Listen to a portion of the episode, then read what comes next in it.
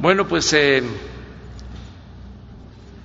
este día, sábado, también eh, lo hemos dedicado a llevar a cabo la reunión de seguridad, como lo hacemos de lunes a viernes, y también eh, fuera de Palacio Nacional, aquí en Rayón, cerca de Toluca, en el Estado de México, con el gobernador Alfredo del Mazo, con quien tenemos muy buena relación, trabajamos de manera coordinada, forma conjunta, y por eso hemos avanzado. Desde luego hay pendientes, pero seguimos eh, trabajando. Vamos a informar sobre la situación de seguridad en el Estado de México. Eh, esta reunión que no hacemos tan temprano, porque es sábado, se va a repetir. Vamos a hacer lo mismo la semana próxima en Tijuana, Baja California. ¿Cómo vamos eh, la semana? Bueno, eh, vamos a estar en eh, Tepic. Bueno, vamos a estar primero en Guadalajara el martes, el lunes va a ser Ciudad de México, el martes Jalisco, ese mismo día por la tarde tenemos una reunión de gabinete en Tepic. Y al día siguiente, miércoles, la reunión de seguridad y también la conferencia de prensa en Tepic. Regresamos a la Ciudad de México el miércoles, el jueves es Ciudad de México, seguridad y también conferencia de prensa. El viernes eh, la reunión de seguridad y conferencia de prensa es en Chihuahua, capital. Vamos a estar ese día también por la tarde noche en Juárez. Al día siguiente, que es sábado, en Tijuana, Vamos a llevar a cabo en Tijuana la reunión de seguridad a las 8 de la mañana y a las 9 de la mañana de Tijuana la conferencia, que son las 7 de la mañana de la Ciudad de México y del centro. Y de ahí vamos ya a reuniones de evaluación. Voy a Guerrero Negro, Baja California Sur, y a una mira, mina de eh, piedra fosfórica para fertilizante que se tiene cerca de La Paz. Y terminamos porque se respeta el día 12 de diciembre. Hasta ahí. Pero bueno, ahora ya empezamos. Alfredo, nos da mucho gusto estar aquí.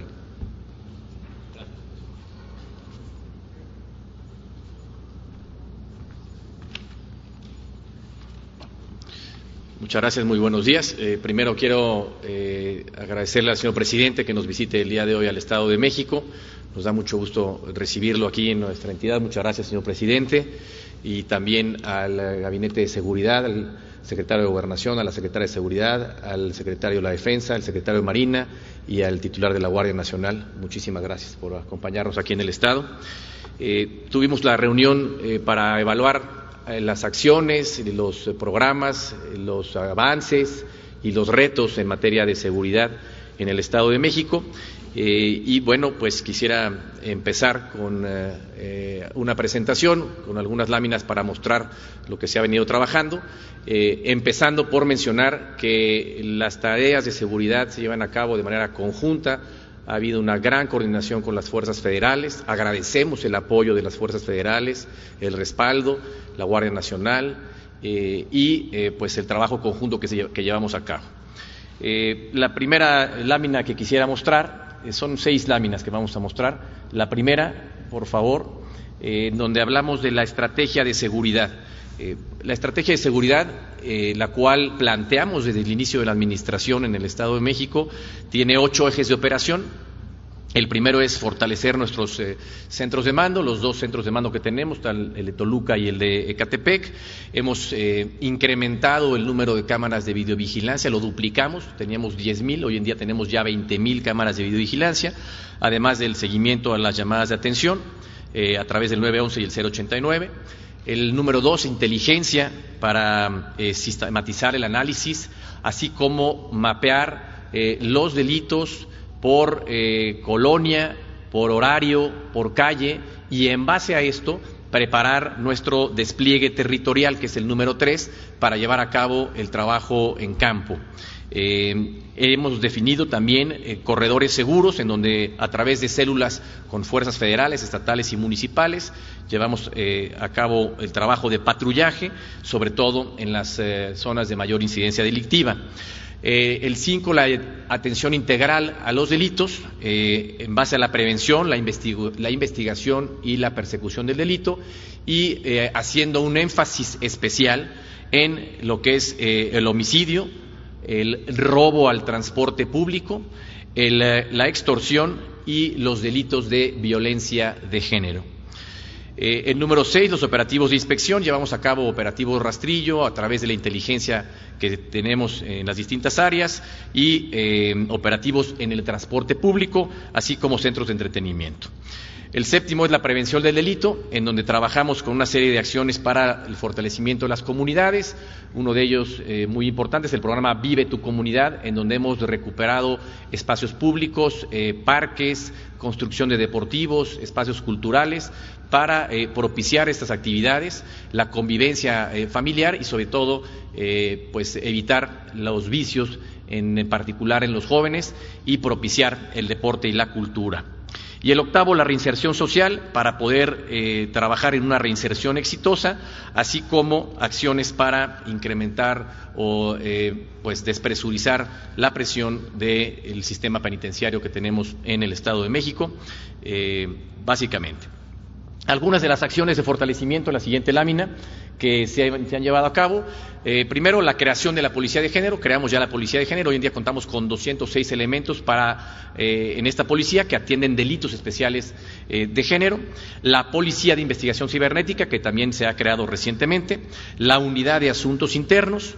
el Centro de Resguardo de Evidencia Criminal por parte de la Fiscalía de Justicia del Estado de México y la Unidad Especializada de Combate al, Secuestro, que recientemente se construyó, así como la modernización del Centro de Investigación, Capacitación y Adiestramiento de Tecámac, que sirve tanto a las fuerzas eh, estatales como también a las eh, municipales para su capacitación y adiestramiento. En la parte de tecnología hemos eh, incrementado un 20% el número de patrullas, llegamos a tener hoy en día 3.700, además de un sistema de drones tácticos y de hangar que nos sirven para reforzar el trabajo que llevamos a cabo en los centros de mando. Esta red de drones se despliegan para hacer patrullajes que están eh, preestablecidos para recorrer zonas de alta incidencia delictiva y también para atender de manera inmediata algún incidente reportado al centro de mando. El incremento de las cámaras de videovigilancia, como lo mencionaba anteriormente, a 20.000 cámaras que hemos llegado. 75 arcos carreteros de detección de vehículos robados, así como 2.000 botones de enlace ciudadano para situaciones de emergencia. Un tema eh, fundamental para seguir eh, trabajando en materia de seguridad es el fortalecimiento institucional al desarrollo policial. Eh, con esto hemos incrementado en más de mil policías el número de elementos de policías estatales. Hemos fortalecido también eh, el ingreso de los policías, un incremento salarial del 18%, reconociendo la labor y el compromiso que tienen los elementos de la Policía del Estado. estamos construyendo nuevas instalaciones para agrupamiento en la zona oriente del Estado de México, en especial en Ecatepec, y hemos obtenido el triple, el certificado de triple arco que emite CALEA eh, para la Policía Estatal, para el Centro de Mando y para la Universidad Mexiquense de Seguridad. En el caso de la creación de la Universidad Mexiquense de Seguridad, tenemos eh, dos licenciaturas, una en Seguridad Ciudadana e Investigación Policial y otra en Investigación Científica del Delito, así como eh, dos áreas de técnico superior universitario en Investigación y Operaciones Policiales y en Inteligencia Policial. Y dentro de todo esto, como una eh, formación transversal, está la formación en perspectiva de género. Esto ayuda a elementos de la Policía Estatal, al municipales, Poder Judicial y Fiscalía de Justicia también del Estado de México. Tercer punto, eh, un trabajo coordinado con los tres niveles de gobierno. Aquí vemos eh, todos los que participamos en este esfuerzo, la Secretaría de Seguridad, el Gobierno del Estado, Fiscalía General de la República, la Guardia Nacional, Fiscalía de Justicia del Estado de México, Centro Nacional de Inteligencia, la Secretaría de la Defensa, la Secretaría Marina y la Secretaría de Seguridad del Estado de México, en las 32 eh, coordinaciones para la paz que tiene el Estado de México. Ahí vemos las 32 coordinaciones, es el Estado que más coordinaciones tiene de todo el país. El número cuarto, en la incidencia eh, delictiva, eh, se ha tenido en el, durante el año 2021, tenemos una disminución en la incidencia delictiva de los delitos de alto impacto en general y en especial una disminución en siete de estos delitos. Aquí mostramos eh, la disminución en porcentajes en comparación el periodo de enero a octubre del año pasado con enero a octubre de este año en donde ha habido una disminución en el robo a negocio con violencia, en el secuestro, una disminución del 15%, robo a transportista, robo de vehículo con violencia, homicidio doloso con una disminución del 6.21 por 28%, una disminución en feminicidios del 3.28 y de robo de, de vehículo sin violencia. Eh, quisimos mostrar alguna eh, una lámina que pudiera ver el, tiempo a lo largo de estos tres años de la administración que hemos compartido para ver cómo han disminuido algunos de estos delitos. Muestro el de alto impacto, en donde tenemos una disminución promedio anual del 5.3% en los delitos de alto impacto. Y si nos vamos a la lámina siguiente, tenemos la disminución de homicidios doloso también durante estos tres años, con un promedio anual del 0.9%, pero vemos ahí la tendencia que ha habido de los últimos tres años en este delito. Eh, lo mismo eh, robo de vehículo con un 10% y, eh, bueno, así tenemos cada uno de los, de los delitos. quisiera también mencionar, si vamos a la, a la que sigue, el trabajo de coordinación que estamos llevando a cabo con la Ciudad de México. aquí es muy importante mencionar el trabajo en materia de seguridad entre el Estado de México y la Ciudad de México es muy importante que lo llevemos a cabo de manera conjunta. Compartimos eh, pues los límites territoriales en donde literalmente una calle es la que nos divide y debemos de llevar a cabo acciones conjuntas. Hoy en día lo hacemos, estamos trabajando de manera conjunta en nuestros centros de mando, en ambos, con intercambio de información, eh, compartimos frecuencias entre Policía Estatal y Policía de la Ciudad de México, además de que la Policía de la Ciudad de México tiene la facultad para ingresar al Estado de México y la del Estado de México para ingresar a la Ciudad de México y con, esto pues poder llevar a cabo la persecución del delito sin eh, tener que frenarnos en los límites territoriales. Además de llevar a cabo operativos conjuntos, eh, operativos en el transporte público y también operativos de eh, pues, eh, inteligencia que llevamos a cabo de manera conjunta para poder dar un mejor resultado. Hay una coordinación también a través de la Fiscalía de Justicia del Estado de México y la Fiscalía de Justicia de la Ciudad, a través de este grupo interinstitucional que se ha creado de altos mandos, en donde los fiscales regionales trabajan y definen objetivos conjuntos y comunes para estas acciones. Eh, los principales delitos que estamos atendiendo a través de este trabajo conjunto con la Ciudad de México es el delito de homicidio, eh, robo a transporte público, robo de vehículo y robo al transporte de carga. Son los que principalmente estamos atendiendo, pero cuando se trata de algún objetivo específico o de cumplimiento de órdenes de aprehensión, eh, también pues abarca cualquier otro delito que tengamos en conjunto. Se han llevado a cabo 1.302 operativos metropolitanos eh, básicamente municipios de Naucalpan, Tlanepantla, Nezahualcóyotl, así como las alcaldías de eh, Tláhuac, Iztacalco, eh, Venustiano Carranza e Iztapalapa, y 2.688 operativos de, en la frontera. Y luego en la siguiente lámina quiero hacer mención a la atención a los delitos de violencia de género, una, una prioridad para el Estado de México, un trabajo que hemos estado haciendo desde que inició la Administración para atender los delitos de violencia de género. Eh, primero, eh, mencionar en el caso de feminicidio, el delito más lastimoso que tenemos, una disminución del 3% en el año del 2021 y se ha incrementado el número de detenidos en un 56% y en 88% las sentencias condenatorias.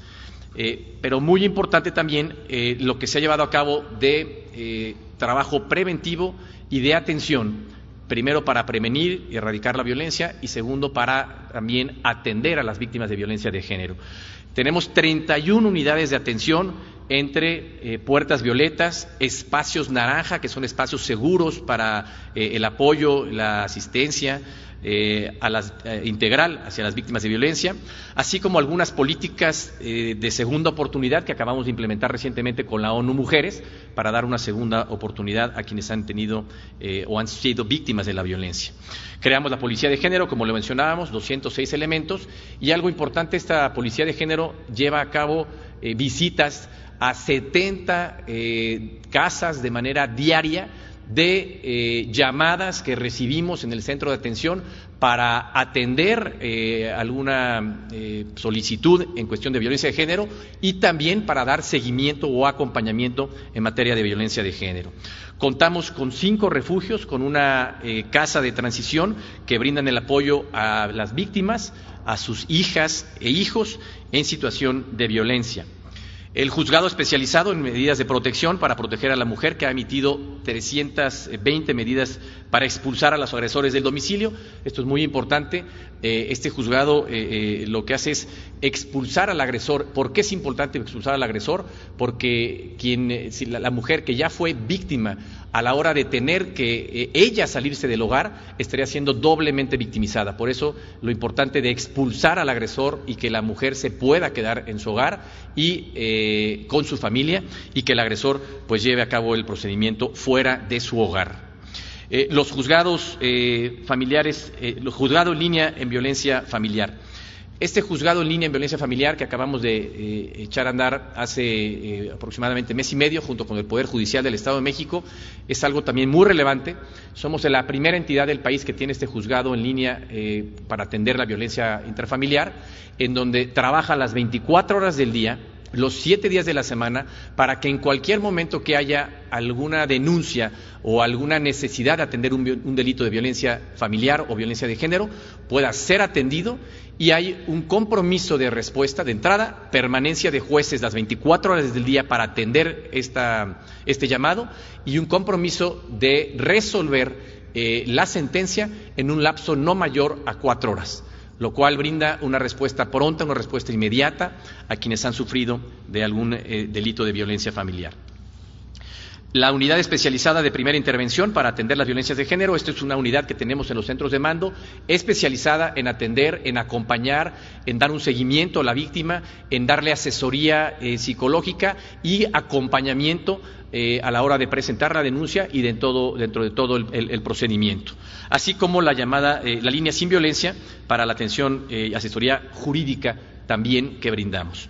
en este sentido, se han, hemos tenido ya 148 carpetas de investigación, 86 expedientes judicializados, 71 sentencias de alta penalidad y tres sentencias vitalicias en, en, materia de las sentencias más altas que se han obtenido, inclusive a nivel nacional.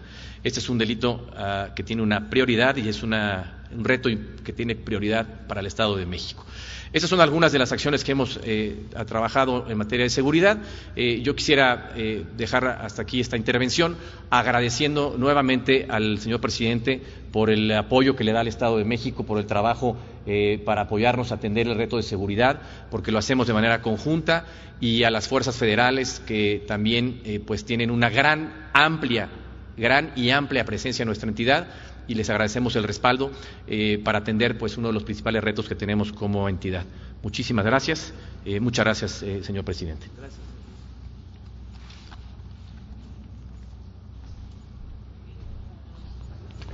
Con su permiso, señor presidente. Buenos días. vamos a continuar con, la seguridad pública aquí en el Estado. aquí tenemos la primera información. 125 municipios que tiene aquí el Estado de México eh, y una población de, 17 millones de, habitantes. ¿no? Eh, es uh, un Estado con gran cantidad de habitantes en un territorio pequeño, porque tiene el 25 lugar a nivel nacional de acuerdo a su extensión territorial. Y esta cantidad de habitantes pues va a ser también o va a influir en la situación de, los delitos o de la incidencia delictiva que ahorita la vamos a ver.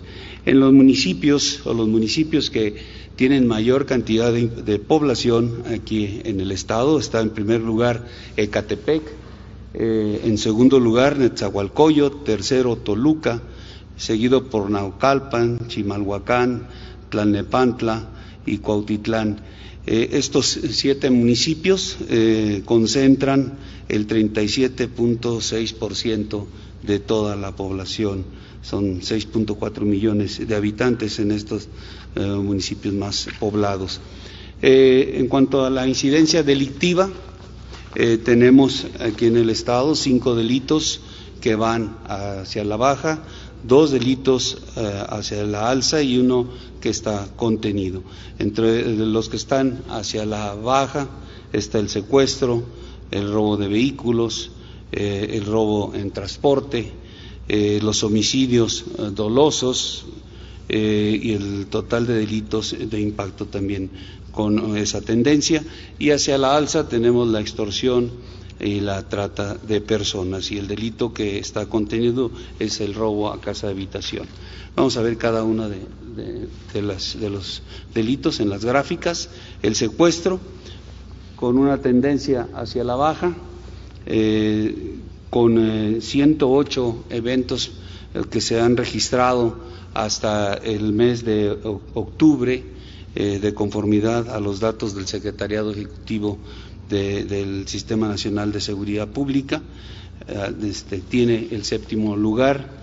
Eh, homicidios dolosos, este es un delito también con una tendencia a la baja. Se presentaron 220 casos en octubre, pero su, su, su tendencia, como mencioné, es a la baja y ocupa el 19 lugar. El trabajo de las autoridades ha sido importante para que estos homicidios, a pesar de tener una gran cantidad de población, como mencioné, 17 millones, pues este, eh, la atención a este delito es eh, importante por parte de las autoridades de, seguridad pública. Eh, la trata de personas, este delito tiene una tendencia a la alza. se registraron 18 eventos de esta naturaleza en octubre y en lo que va del año 149 este, eventos. En robo de vehículos, eh, un delito a la, a la baja con 2.635 eh, que se presentaron este, en octubre, 24.706 que llevan en el 2021 eh, y en el 2020 tuvieron 32.051 robos. En cuanto a robo a casa habitación, el delito que está contenido. Tuvieron 799 eventos en octubre, con 7.470 en lo que va del año. En la extorsión, también un delito que va hacia el alza. Eh, tuvieron 300 casos de extorsión en octubre y en el año han tenido 2.735 casos.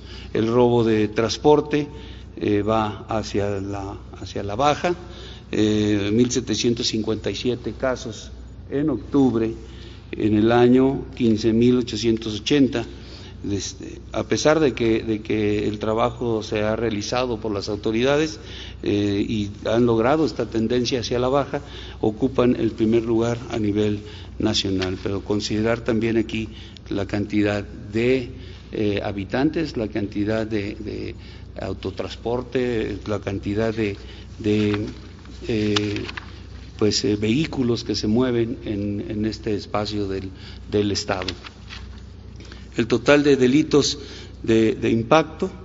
Eh, el Estado tiene eh, el sexto lugar, su tendencia es hacia la baja.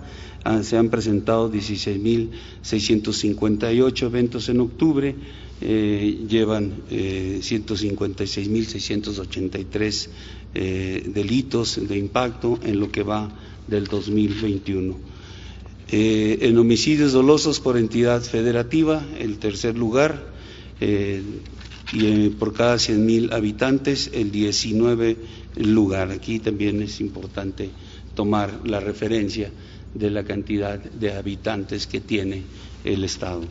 Eh, en los municipios con mayor incidencia delictiva se identifican Ecatepec, Naucalpan, Tlalnepantla, Cuautitlán, Tultitlán, Netzahualcoyot que coinciden con los, con los que tienen una mayor cantidad de habitantes.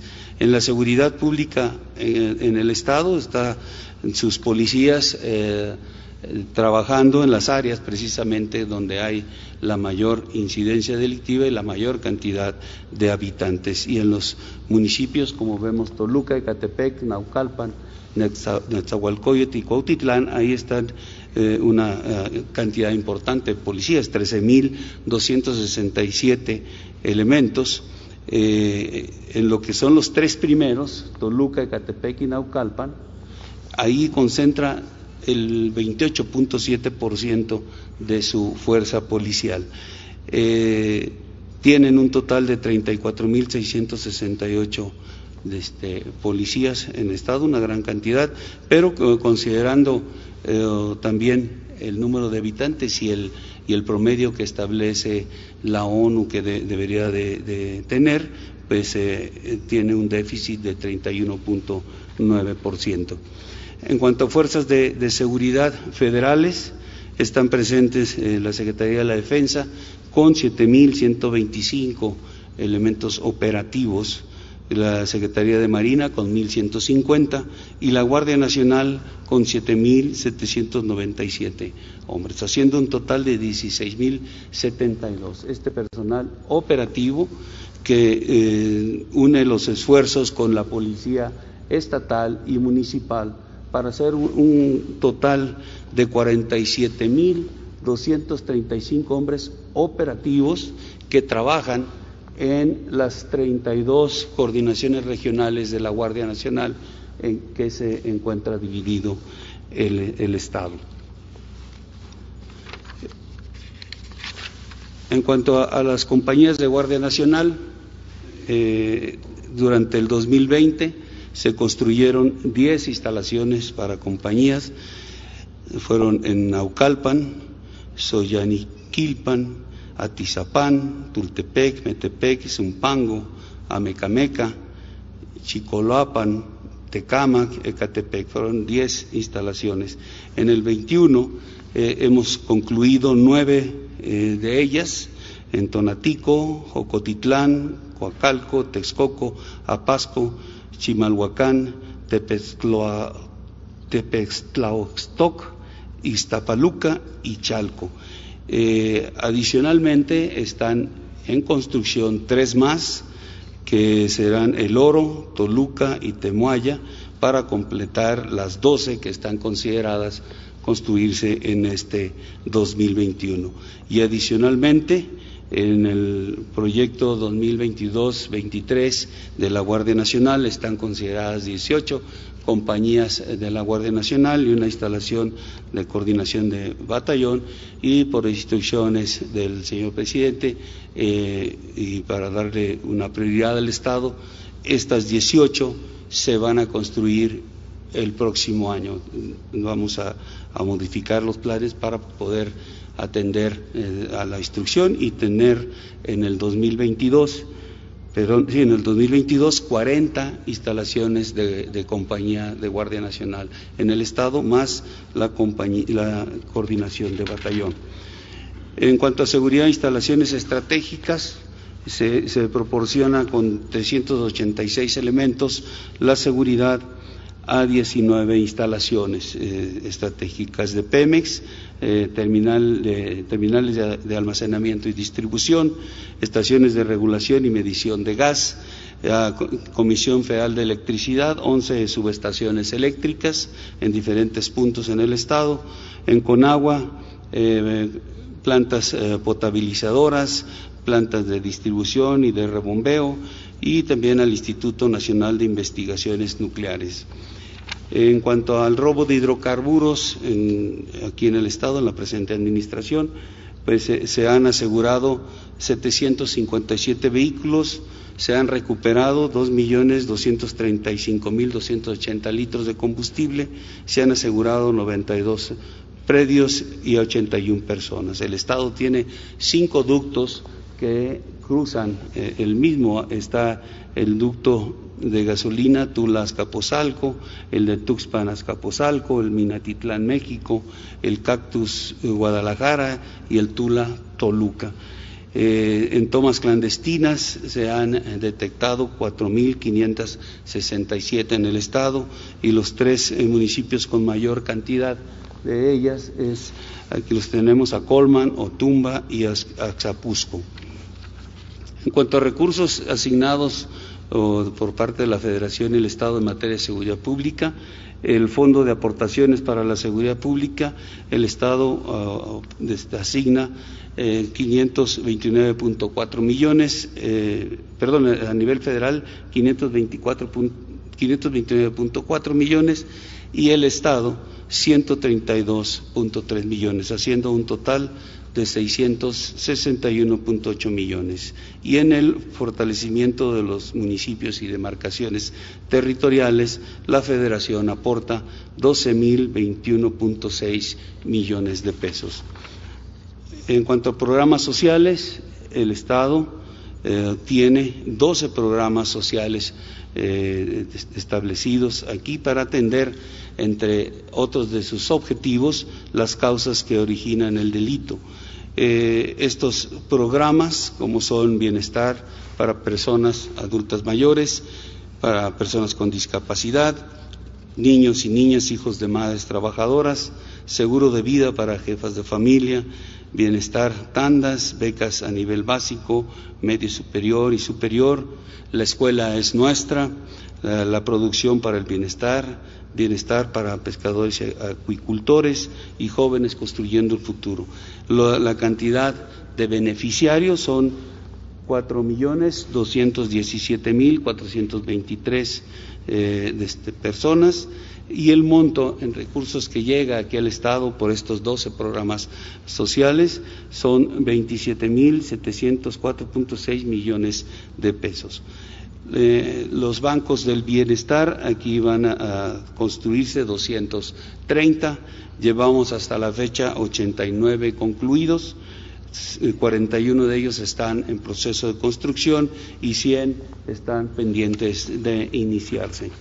Eh, respecto al plan DN3, plan Marina y plan Guardia Nacional, en el Estado se han atendido desde lluvias, deslaves, frentes fríos, incendios, accidentes, explosiones, habiendo empleado eh, del total de las tres fuerzas a 13.897 hombres, 1.293 vehículos y dos helicópteros. Y este, aquí la la última información sobre búsqueda y rescate en, cuanto a la Secretaría de la Defensa, Secretaría de Marina y la Guardia Nacional. Participamos en, el Cerro del Chiquihuite con 115 elementos, 10 eh, binomios canófilos. Se rescató un cuerpo eh, sin vida y se realizaron cuatro evacuaciones médicas y se evacuaron a 80 familias. Es todo, señor presidente. Muchas gracias. Muy bien, pues eso es, básicamente. A ver,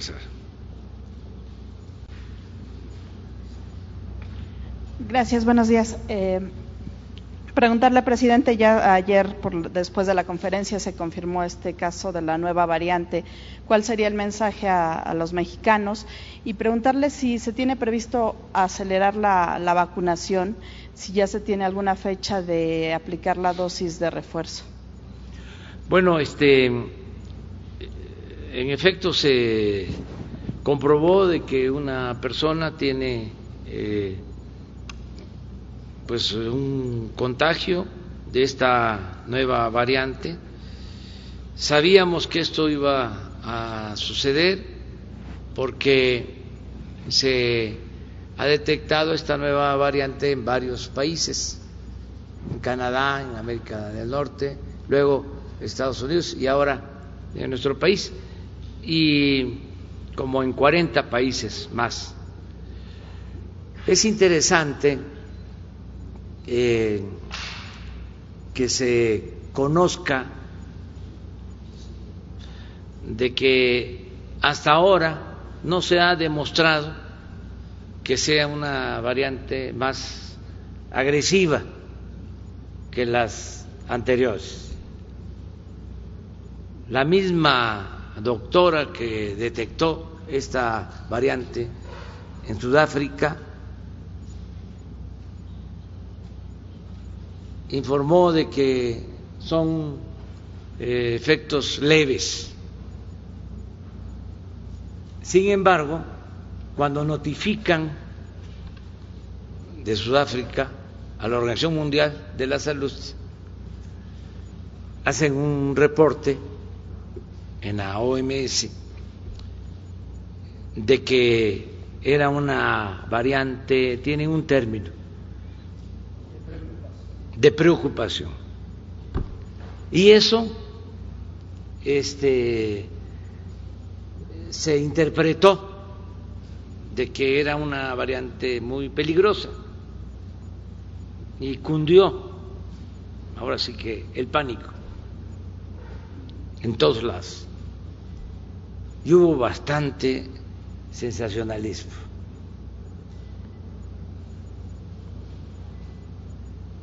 La gente se asustó y además también este se afectó.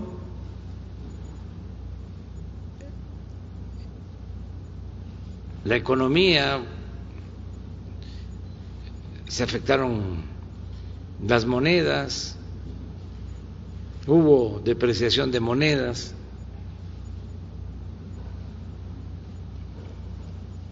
nerviosismo en el mercado financiero. Un efecto así en el mundo. Hasta ahora no hay pruebas de que sea peligrosa la nueva variante. No han habido hasta ahora informes de más fallecidos, que es lo que preocupa y ocupa, afortunadamente. Entonces, decirle a la población que estamos pendientes, que estamos eh, atentos y que hasta ahora no hemos tenido eh, un repunte en eh, la pandemia en nuestro país. Sin embargo, vamos a reforzar la vacunación porque eso es lo que está demostrado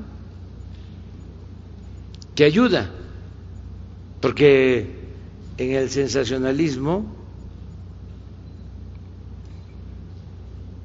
en la propaganda o publicidad alarmista, se llegó a decir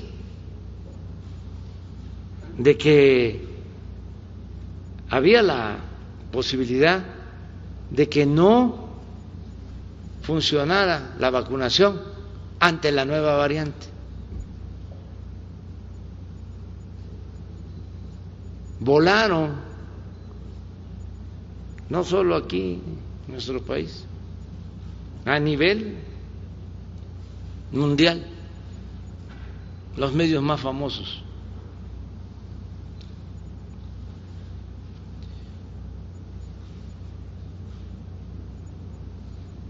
De todas maneras, vamos a vacunar porque sí, eso es lo que nos protege. Eso sí está, demostrado científicamente. Entonces tenemos que seguir vacunando a rezagados, a los jóvenes y a los adultos mayores, vacunas de refuerzo.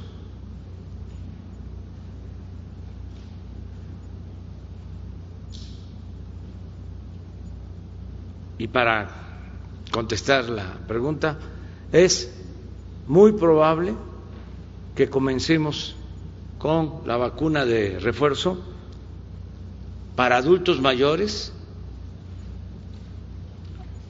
a partir del martes próximo. Todo esto por el invierno,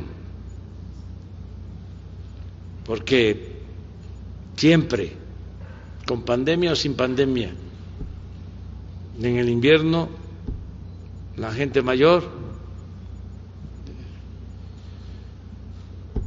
padece más en el invierno. Todos, pero los adultos mayores eh, son más afectados en el invierno. Eso es sabido. Entonces vamos a iniciar la vacuna de refuerzo el martes próximo para adultos mayores de 65 años.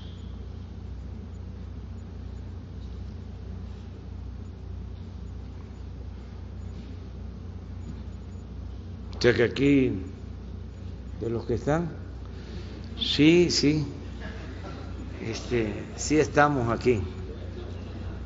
Levantamos la mano. Este, en general, pero tenemos una reunión porque ya eh, la Secretaría de Salud elaboró un plan, están trabajando en eso, doctor Alcocer, doctor Hugo López Catel.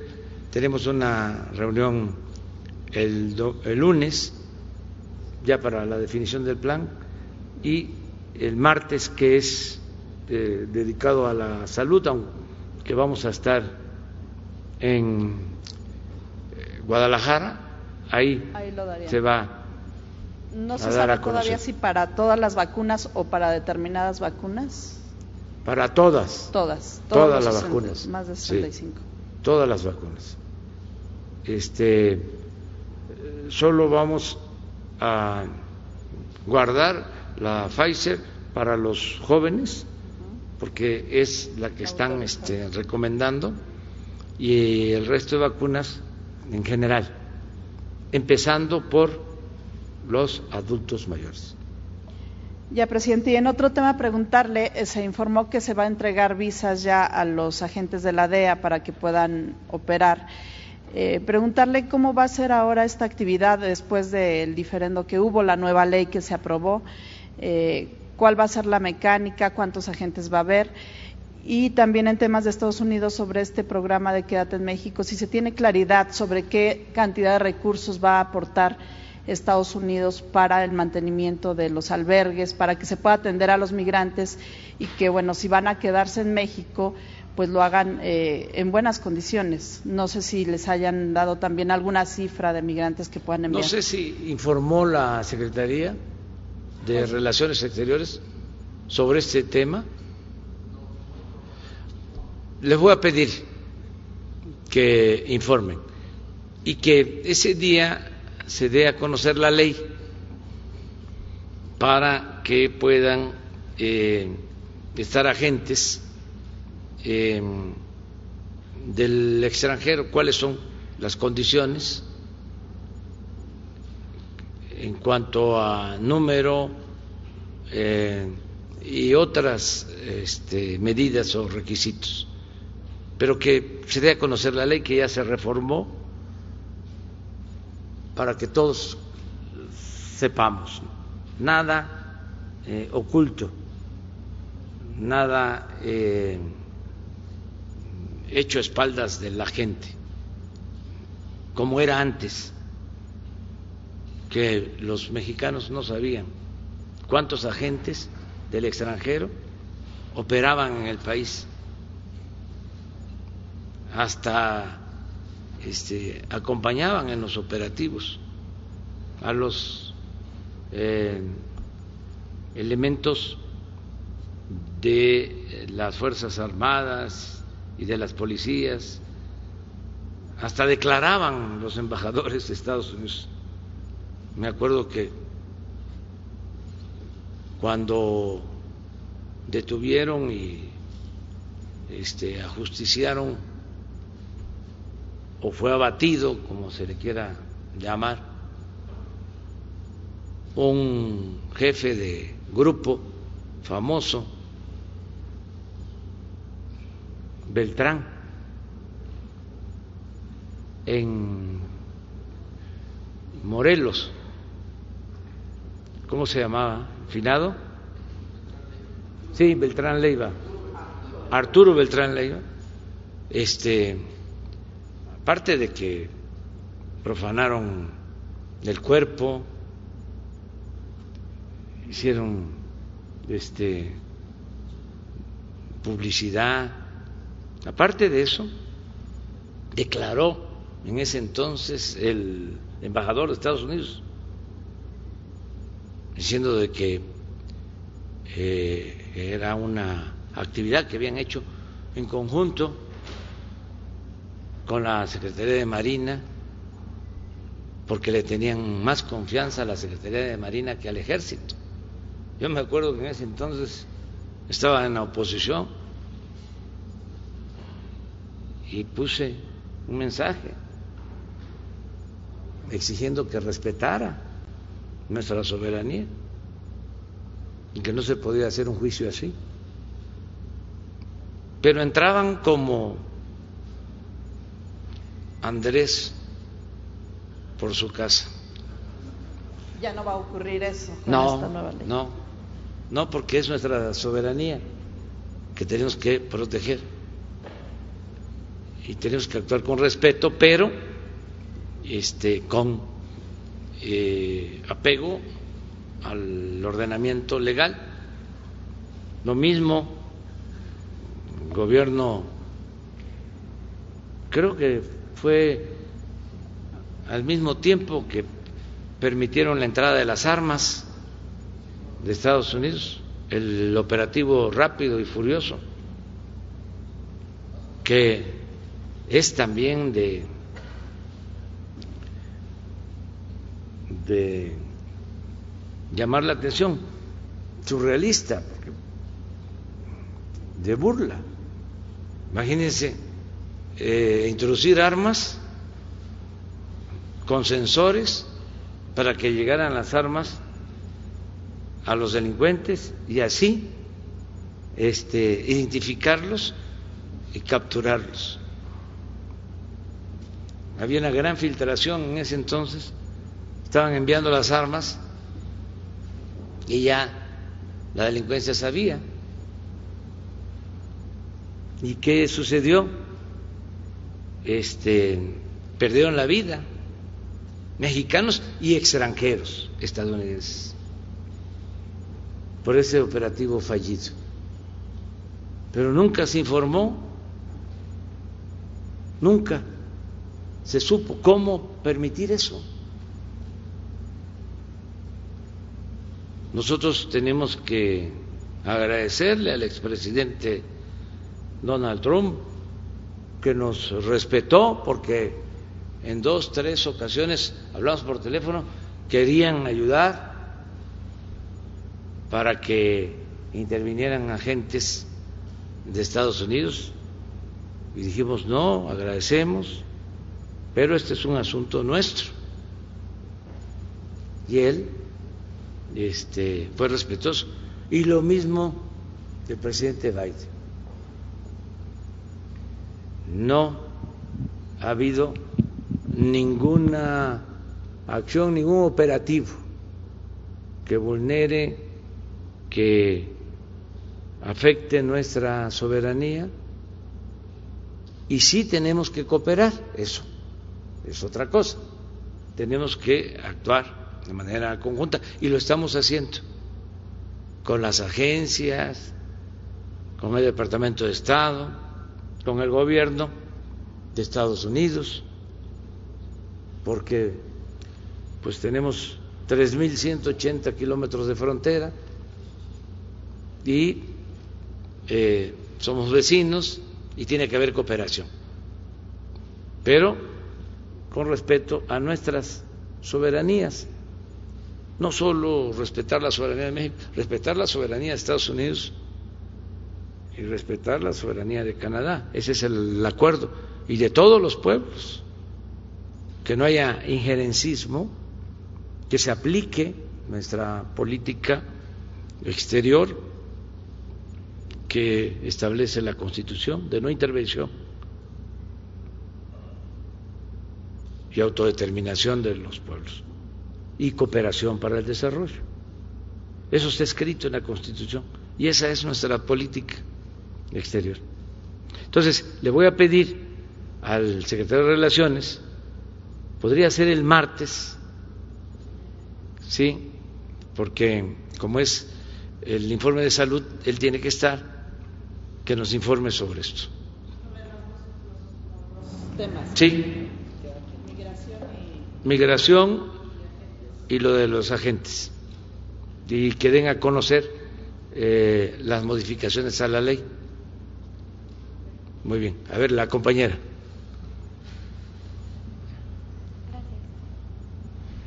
Gracias, presidente. Jimena Barragán, de Portal Diario. Eh, quería preguntarles si de casualidad ahora en la reunión de seguridad trataron el tema de las observaciones de Amnistía Internacional respecto a bueno que el Estado de México sigue encabezando la lista en feminicidios. Con me parece que una cifra más exacta son 120 feminicidios a la fecha. Y ellas hablan de falta de recursos en la Fiscalía Central de Atención a Delitos Vinculados con Violencia de Género, tanto económicos como humanos, así como falta de sensibilización al personal, y planteaban un poco la reingeniería de las políticas públicas que no están siendo eficientes en el Estado de México y tampoco ah, existen al día de hoy sanciones para los funcionarios que en su momento han sido omisos en dar con el paradero de las mujeres que ha podido llevar a feminicidios. Bueno, yo pienso que esto lo podría responder tanto la secretaria de Seguridad, Rosa Isela, y el mismo gobernador, porque sí vimos eh, que hay un programa especial en el Estado de México que no se este, aplica igual en otros estados. Eh, se ha avanzado aquí. Eh, bastante para combatir el feminicidio. Este, pero pues ellos tienen más información. Eh, no eh, tratamos lo de la recomendación, porque se toman en cuenta las recomendaciones. México, también eso es importante, abrió sus puertas, el gobierno eh, aceptó, porque no estaba así, de que pudiesen venir observar todo lo relacionado con derechos humanos, organizaciones internacionales. Eh, antes habían limitaciones, ahora se abrió, que puedan venir y hacer recomendaciones y nosotros tomarlas en cuenta. Pero además, por convicción, además, porque es nuestra responsabilidad, se está haciendo eh, un trabajo para combatir el feminicidio, para proteger a las mujeres y creo que Rosa Isela y el gobernador podrían este, explicar sobre lo que tú estás preguntando.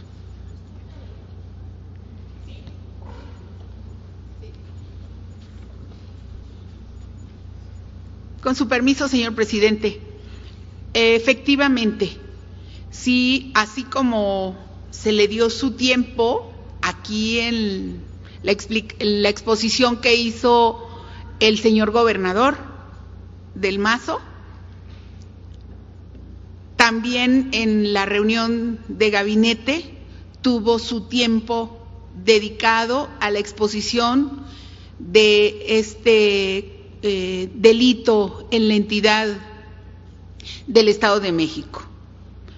Primero quiero decirle que efectivamente es un Estado excepcional en un programa que cada día está más completo y con la vigilancia y la participación de las autoridades federales y también autoridades eh, o representantes de Naciones Unidas y de ONU Mujeres. Aquí hay varios eh, ejemplos que deberíamos de tomar en otras entidades, porque ha avanzado mucho, especialmente en los últimos dos años, yo diría, consolidándose el programa y valdría la pena que sí hubiera más exposición mediática sobre lo que se está haciendo en el Estado de México. Yo decir que aún siguen ocurriendo muchos delitos aquí en el Estado eh, eh, de violencia en contra de las mujeres, pero lo que sí se ve muy claro es la acción inmediata que tiene el gobierno del Estado. Eh, en conjunto con muchas organizaciones de la sociedad civil y también representantes de ONU Mujeres. entonces, en resumen, sí hay delito, pero sí se está trabajando bien aquí y seguiremos reforzando las acciones que está haciendo el gobierno del Estado en conjunto eh, con el gobierno federal.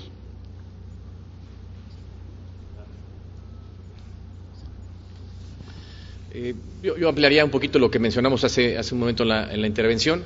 Eh, primero, expresando, reiterando que es una prioridad para el Gobierno del Estado atender los delitos de violencia de género que es una prioridad atender los delitos, en especial el más lastimoso que hay, que es el feminicidio.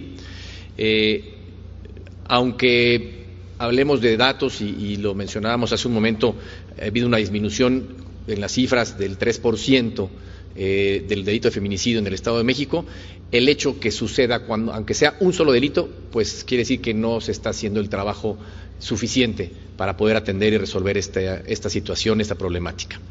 Eh, también mencionar que se está trabajando en todos los frentes, desde la parte eh, eh, preventiva, desde la parte cultural y formativa, en programas de, respeto, cuidado a la mujer, porque estamos convencidos que es un tema que además debemos impulsar desde el tema educativo, en donde debemos de combatir la violencia intrafamiliar y la violencia que inicia con violencia verbal, con violencia eh, de hostigamiento laboral eh, y, con esto ir combatiendo este tipo de, delitos.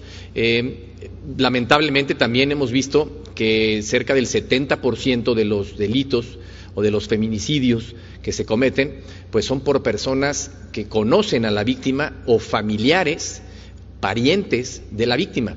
Y esto habla del problema de violencia intrafamiliar que acaba derivándose en un acto eh, pues tan lamentable como este.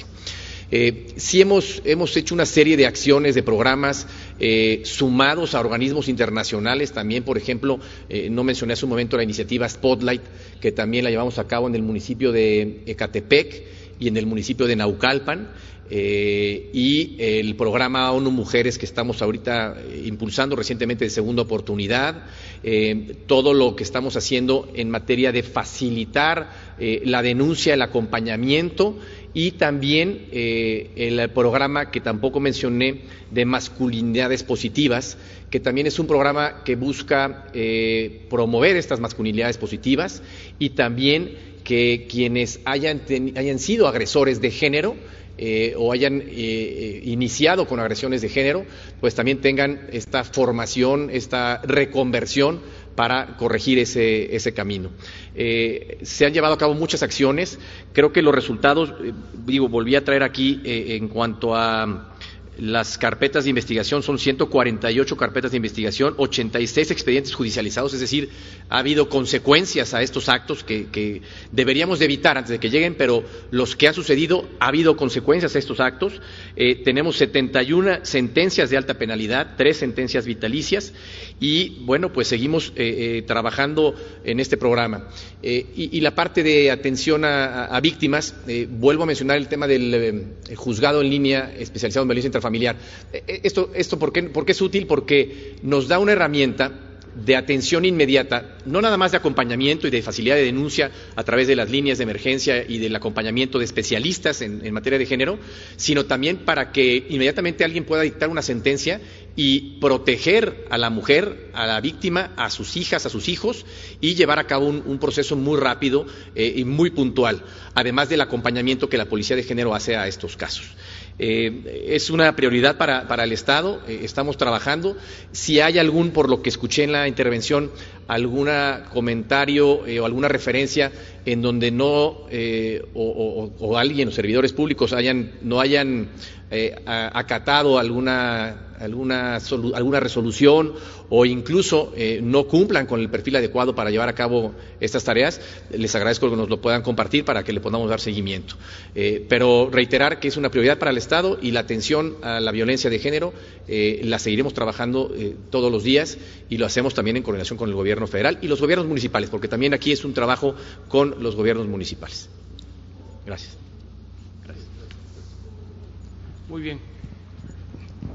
Gracias, presidente. En una segunda pregunta, eh, si han tenido oportunidad de platicar sobre la ampliación del programa de bienestar a personas con discapacidad en el Estado de México, con colaboración estatal, y eh, aprovechando para ver de dónde saldrían los recursos, si el gobernador me pudiera ayudar a, aclarar eh, lo que está sucediendo en temas del salario rosa, que sé que ya se acaba de llegar a un millón de beneficiarias, pero existe en la Cámara local pues em, eh, alguna preocupación en cuanto a mm, los recursos, el destino final de los recursos. Justamente acaban de solicitar que se transparente el programa, pero los diputados de la alianza PRI-PAN-PRD mostraron oposición.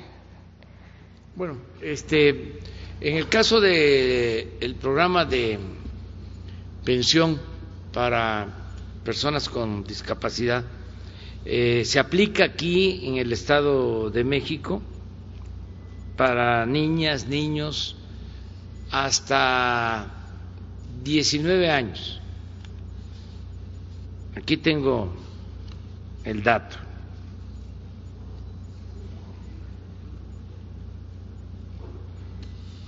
Se benefician a 89.267 eh, niñas y niños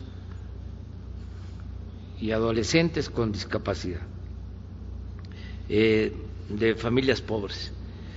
Ahora lo que se está eh, proponiendo es que lleguemos a un acuerdo con los gobiernos estatales para atender de 19 hasta 64, es decir, eh, hacer universal que se atienda a todos las personas con discapacidad. Y la propuesta es que aporte el 50% el Estado y el 50% la Federación. No habíamos podido platicar, pero ya la vida pública es cada vez más pública. Este, entonces, Esto lo vamos a eh, tratar en una reunión con todos los gobernadores que se va a llevar a cabo en eh, Villahermosa, Tabasco. Se va a hacer la invitación a todos los gobernadores. Eh, va a ser también motivo para llevar a cabo la reunión anual de seguridad con los gobernadores, la reunión de protección civil con gobernadores. Em, vamos a estar pues allá eh, varias horas eh, tratando este tema. Creo que va a ser el día 16 de diciembre. Y un tema es este, el que estás tú mencionando.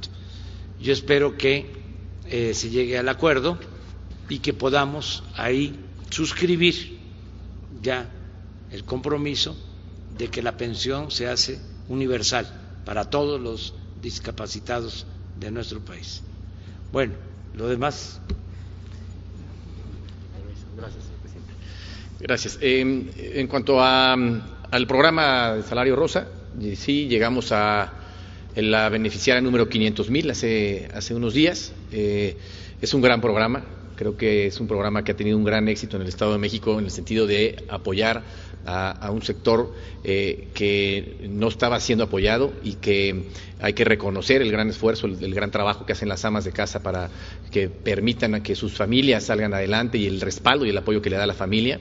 Y en base a eso viene este reconocimiento, que no nada más es un apoyo económico, sino además del apoyo económico, viene eh, capacitación, viene apoyo para la formación educativa, eh, para proyectos productivos. es todo un acompañamiento de la mano del programa de Salario Rosa.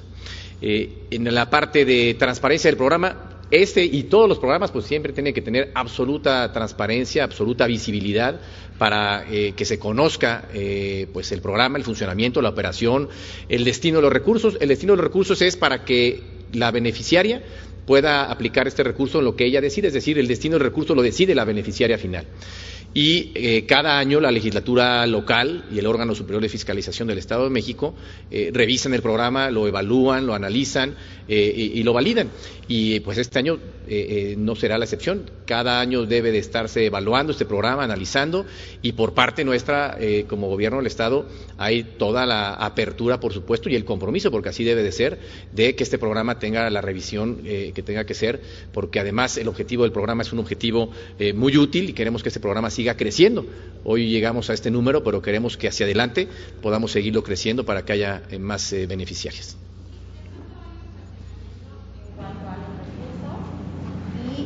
Y las beneficiarias, que se piensa que nada más aproximadamente el 30% de los recursos destinados al programa llegan a las beneficiarias.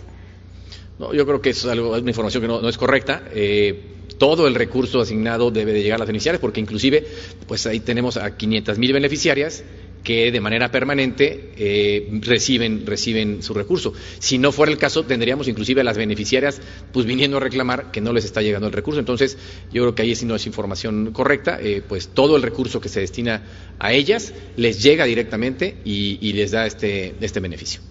De pronto habría como algún lugar en donde podríamos nosotros, no sé, en Internet a lo mejor consultar cuál, es la asignación de recursos, cuáles van a operación, cuáles van a las beneficiarias? Por supuesto, y, además en la presentación de nuestro informe, cuando entregamos el informe a la Cámara de Diputados, también viene ahí eh, la descripción del programa, eh, la aplicación del recurso, qué montos se le está asignando, para cuántas beneficiarias, en fin, toda esta información viene en el informe que se presentó y también eh, en la página de transparencia del Gobierno del Estado con todo gusto.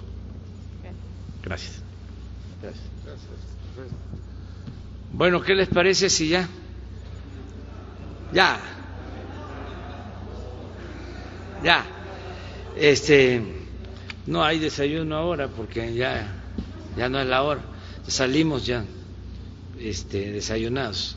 Bueno, eso espero.